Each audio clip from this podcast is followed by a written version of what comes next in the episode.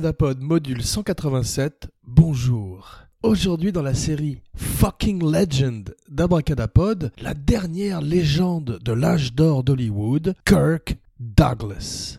Abracadapod va sur son numéro 200. Kirk Douglas a aujourd'hui 101 ans et le podcast sur la magie du cinéma ne pouvait pas ne pas lui rendre hommage, rendre hommage à un des grands héros du 7e art, mais également un, des héros du petit abracadapod qui, quand il était enfant, adorait les films de Kirk Douglas, en particulier quand ils étaient doublés, sa voix française était formidable, et il a une place chère dans le cœur d'Abracadapod au moment où il s'apprête à fêter ses 102 ans en famille. Issour, Danielovitch, né en 1916 à Amsterdam, non pas en Hollande, mais à New York. Ses parents sont des émigrants russes et il a six sœurs et dirait qu'il grandit dans une pauvreté abjecte. Il dirait également que c'est sa grande chance par rapport à ses enfants, c'est d'avoir connu une telle pauvreté qui l'a motivé, car comme il le dit lui-même, the only way was up. La seule façon de s'en sortir, c'était de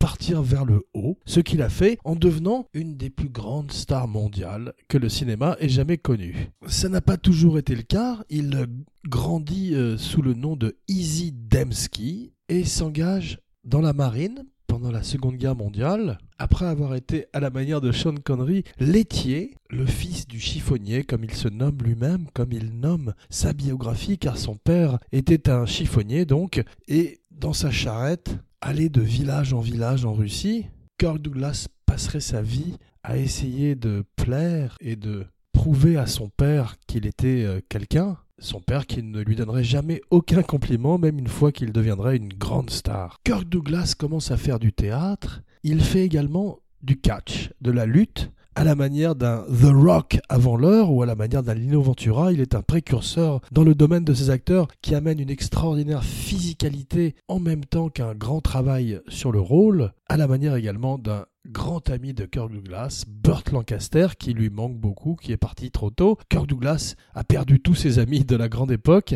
Et Burt Lancaster, avec qui il a fait 3-4 films, et l'un d'eux, Burt Lancaster, qui était acrobate dans un cirque, d'ailleurs on le voit dans le film Trapèze avec Tony Curtis, un autre ami de Kirk Douglas qui le faisait beaucoup rire, et avec qui il a fait Spartacus et les Vikings, dont nous allons parler un peu plus tard dans l'émission. Aujourd'hui, une émission spéciale, une émission jubilée pour une légende qui part pour New York et rejoint l'Académie des arts dramatiques où il commence à se réinventer en Kirk Douglas, le pseudonyme qu'il prend. Il sait que John Wayne, que tous les acteurs qui sont venus avant lui ont souvent des pseudonymes et il décide d'en faire de même. Et il rencontre Lorraine Bacall qui tombe amoureuse de lui. Kirk Douglas et Lorraine Bacall date de façon euh, casual et elle dirait plus tard de Kirk Douglas qu'elle trouve être un acteur extraordinaire, qu'il était trop jeune pour elle. Il commence une carrière au théâtre, puis à la télévision, dans les publicités, dans les soap opéras où il dit travailler sa voix et apprendre son métier. Après avoir quitté la marine pour des raisons médicales, il travaille énormément à New York, donc dans la radio, le théâtre, les pubs, même les pubs pour les cigarettes. Abracadapod en a posté une sur la page Facebook où on le voit fumer des Chesterfield. C'était euh, à l'époque très répandu. Les stars comme John Wayne, dont on vient de parler, dont on va parler un peu plus tard également, faisaient des pubs pour les cigarettes. Donc après avoir fait plein de radios, l'ancêtre du podcast, il fait son premier film en 1946, une année importante pour lui, The Strange Love of Martha Ivers, un film qu'il fait avec Barbara Stanwyck, une fois de plus une femme un peu plus âgée que lui, comme quand Brando travaillait au théâtre avec Mae West, c'est un jeune acteur qui fait sa marque à côté d'actrices plus confirmées, et forge petit à petit une image de dur, de tough guy, qui se développe à travers huit films, en particulier Champion, où il joue un boxeur de façon très convaincante, bien qu'il ait eu une opération du nez euh, à l'époque et qu'il ne pouvait recevoir aucun coup dans le visage, ce qui avait énormément énervé Stanley Kramer, le metteur en scène, mais Kirk Douglas, en acceptant ce film, fait une espèce de pari, car on lui propose à la même époque un film qui s'appelle The Greatest Sinner, je crois, qui le payait beaucoup mieux, mais qui était moins challenging et moins intéressant en termes d'acting. Son gamble paye, car il est nommé euh, à l'Oscar ainsi que le film, et remporte un grand succès critique qui annonce la naissance d'une nouvelle star, dont la signature est une passion effrénée qui basculerait parfois dans la folie comme on le verrait plus tard dans certains de ses rôles, et ferait qu'il dirait qu'il a joué essentiellement des sons of bitches, des fils de pute. À propos, sans aucune relation bien sûr, il fonde sa maison de production en hommage à sa mère et l'appelle Brina Production, une maison de production avec laquelle il produirait plein de films extraordinaires et notamment Les Sentiers de la Gloire avec Stanley Kubrick, avec qui il travaillerait deux fois la première fois, c'était sur Spartacus, où Stanley Kubrick remplace Anthony Mann au bout de deux semaines de tournage. Kirk Douglas se rappelle de Stanley Kubrick avec qui il a fait Les Sentiers de la Gloire, un extraordinaire film euh, anti-militariste, interdit pendant plusieurs années en France et en Belgique. Kirk Douglas sait au départ, avant la sortie du film, qu'il ne marchera pas, mais que c'est un film important qui probablement avec le temps rencontrera son public, ce qui est le cas. Et avec Brina, il contribuera notamment à aider à casser le macartisme, même s'il n'en est pas l'unique héros qui a fait cesser la liste noire, mais un des personnages qui a compté dans la fin de cette heure tragique du cinéma américain. Il tourne d'ailleurs à propos de liste noire avec Elia Kazan dans The Arrangement, film qui également ne serait pas un très gros succès au même titre que Ace in the Hole, un de ses films préférés qu'il fait avec Billy Wilder, un film prescient, un film prémonitoire où Billy Wilder dénonce les dérives des médias et des journalistes, un peu à la manière de Nightcrawler, quelques années plus tard avec Jake Gyllenhaal, qui est essentiellement le même film, mais euh, passé au filtre Taxi Driver. Avec Ace in the Hole, Kirk Douglas se rend compte qu'il est un petit peu en avance sur son temps, ce qui explique pourquoi le film n'est pas un gros succès, mais il prendrait toute sa carrière des risques en parallèle de blockbusters, de films plus avérés commercialement, et qui lui permettrait de continuer à faire des films plus osés en termes de euh, pousser l'enveloppe.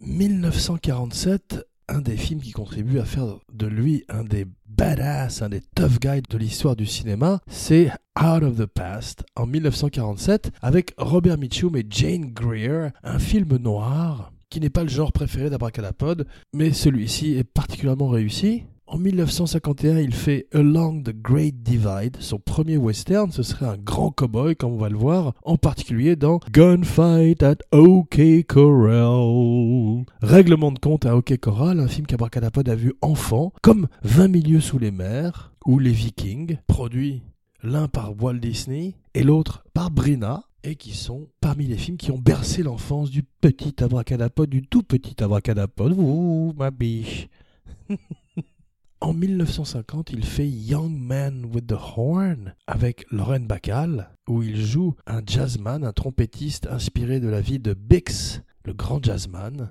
Il devient plus méthode, il apprend à jouer de la trompette. 1951, Ace in the Hole, dont on a parlé et son jeu se modernise. Il est l'ancêtre de Jack Nicholson. Il joue un peu le même genre de personnage. On va voir que leur route va se croiser un peu plus tard avec Vol au-dessus de coucou. Mais le prototype, c'est effectivement un acteur comme Kirk Douglas, qui est une espèce à l'époque de Tom Cruise et de Jack Nicholson. Tom Cruise par la passion et par son éthique de travail et son engagement sur les films. Et Jack Nicholson pour cette personnalité de rascal séduisant qu'il cultive à travers les films il dit euh, qu'il n'est pas véritablement un tough guy dans la vie, qu'il sait juste en jouer un à l'écran. Et son jeu a une véritable modernité à la manière d'un Brando, mais à sa manière. Il n'est ni de la méthode, ni d'aucune méthode. Il est Kirk Douglas, une star qui est à la fois, quand il le veut, un caractère acteur, comme avec Van Gogh dans Lust for Life, un second rôle dans la peau d'un leading man. C'est assez rare à Hollywood. Et Kirk Douglas a toujours su naviguer des films où il faisait des compositions et des films où il était plus solaire à la manière d'une star. Il était ami avec John Wayne, leur politique différait énormément. Lui était démocrate, John Wayne républicain, et ils passaient leur temps à s'engueuler sur le plateau. Mais ils feraient quand même près de cinq films ensemble.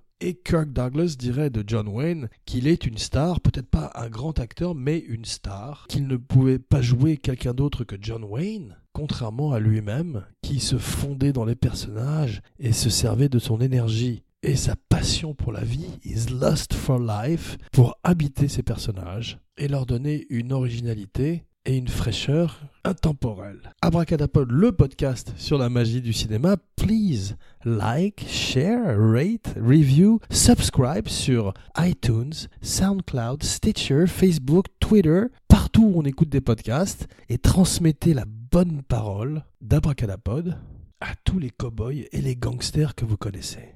Avec 20 milieux sous les mers, il allège volontairement son jeu. Il fait un film tout d'un coup avec Walt Disney où il joue un marin proche de Popeye, meilleur que Robin Williams d'ailleurs dans le rôle, qui se heurte à un James Mason plus tourmenté, James Mason qui sort de Lolita et Kirk Douglas qui s'apprête à faire les sorties de la gloire. Anthony Mann est remplacé au pied levé par Stanley Kubrick sur Spartacus, film que Stanley Kubrick ne considérait pas véritablement comme un de ses propres films dans sa filmographie. Il n'avait pas le final cut, est arrivé en cours de route et surtout n'aurait probablement pas développé ce projet en amont et n'a pas pu y apporter son soin obsessionnel, légendaire. Mais il reste la première collaboration entre les deux hommes avant Les Sentiers de la Gloire, un des grands films de guerre de l'histoire du cinéma.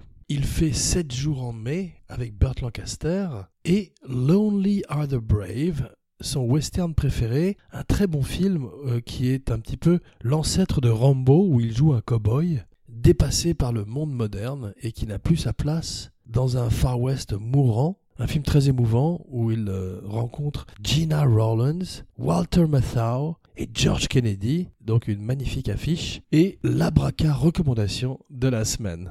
Il fait plusieurs films avec Vincente Minnelli, Lost for Life, comme on a vu, Van Gogh, où il croise à nouveau la route d'Anthony Quinn, qui joue le rôle de Gauguin, mais également The Bad and the Beautiful, un film qu'Abracadapod n'a pas vu, mais qui paraît-il est un des grands films sur le cinéma, ce qui n'est pas fatalement le genre préféré d'Abracadapod, ce qui explique pourquoi Abracadapod ne l'a pas vu, à part bien sûr des films comme Sunset Boulevard, Whatever Happened to Baby Jane ou The Player, mais qui sont plus des films d'horreur. Abracadapod n'aime pas énormément le côté boutique de ces films. En 1960, avec Spartacus, Kirk Douglas laisse Donald Trumbo signer son nom au générique, brisant la liste noire de McCarthy. Elle commençait déjà à être érodée depuis pas mal de temps. C'est peut-être le coup de grâce qui sonne le glas de la liste, mais il n'en est pas le seul artisan. Comme le dit lui-même Dalton Trumbo, lorsque Kirk Douglas déclare avoir mis fin à la liste noire tout seul, et toujours à la recherche de rôles qui lui permettent de se challenger et de casser les tabous de l'époque, il achète les droits de Vol au-dessus d'un nid de coucou à Ken Kesey pour en faire une pièce de théâtre. Il la joue à Broadway, elle n'a pas beaucoup de succès, il la joue pendant 5 mois, et après avoir échoué le développement de la pièce au cinéma, il la donne à son fils Michael,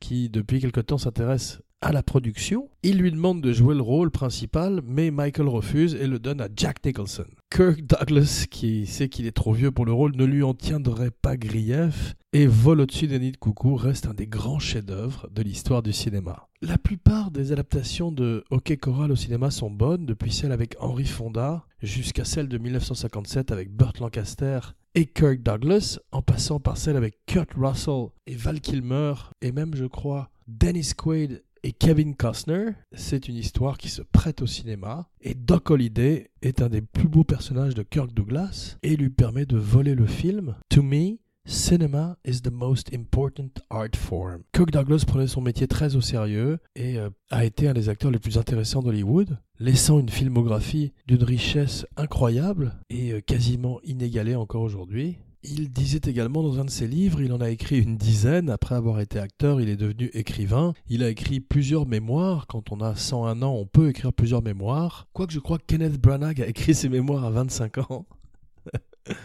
Et Kirk Douglas, qui est un très bon écrivain également, a dit You can make a statement, you can say something, but it must be entertaining. Vous pouvez essayer de faire passer un message, essayer de dire quelque chose, mais il faut que ce soit distrayant. Une maxime, un précepte auquel Abracadapod adhère à 100%. Il dirait également que l'acting est la forme la plus directe d'évasion de la réalité, en particulier pour un acteur, et dans son cas à lui, c'était une façon d'échapper à un quotidien misérable et un background particulièrement sordide. Les films dont il est le plus fier sont le premier, The Strange Love of Martha Ivers qui lui ouvre les portes de Hollywood, Champion où il élargit la palette de son jeu et joue un boxeur tragique un rôle digne de Marlon Brando et des plus grands adeptes de la méthode, Ace in the Hole, The Bad and the Beautiful, Act of Love, un film de Anatole Litvak de 1953 qu'Abracadapod n'a pas vu, 20 milieux sous les mers, La Momana, belle gosse des eaux de Java.